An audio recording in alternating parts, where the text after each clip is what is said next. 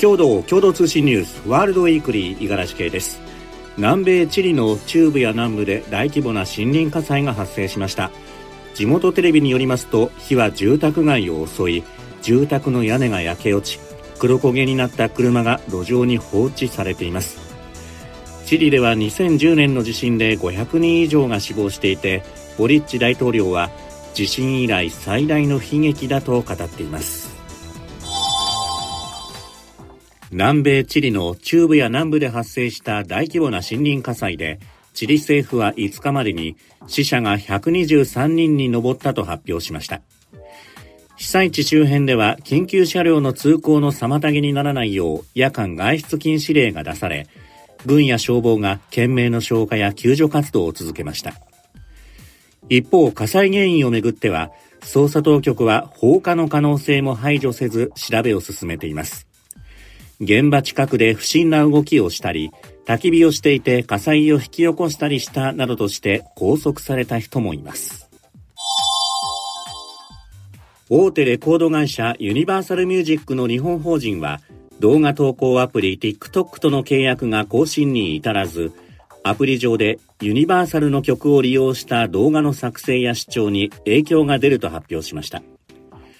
アメリカのユニバーサルミュージックグループがアーティストらに適切な報酬が支払われていないことなどを問題にしているためで、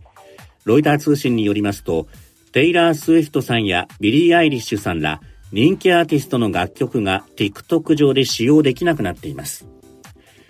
ユニバーサル側は TikTok は音楽に正当な対価を支払うことなく音楽をベースにしたビジネスを構築しようとしていると批判しました。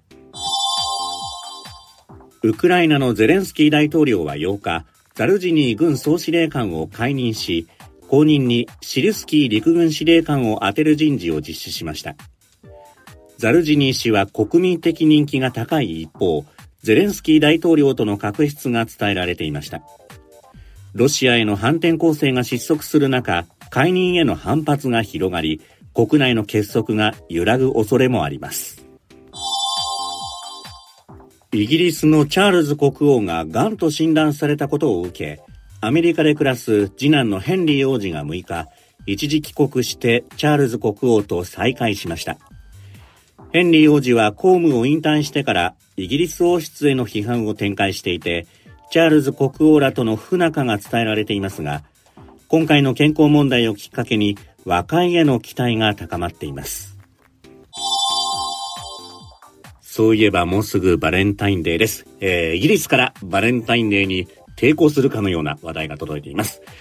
イギリスにある車の処分業者が廃車にする前の車に別れた交際相手の名前をスプレーで書いてバレンタインデーを祝おうと呼びかけ話題となっています。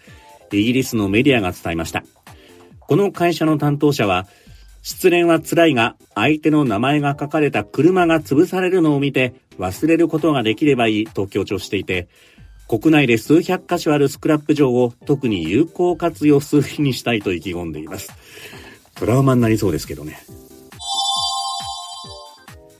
もう一つ恋愛に関する話題が届いています。こちらは成就したみたいです。ロシアの男性が自らを装った対話型 AI、チャット GPT に女性およそ5000人とオンラインで会話をさせ、婚約にこぎつけたそうです。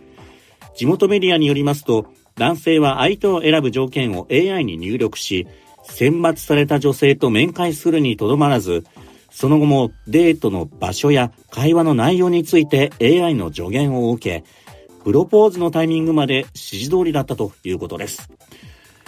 気づかないもんなんですかね。あ、でも実際合ってますしね。で、会ってから手元のスマートフォンで、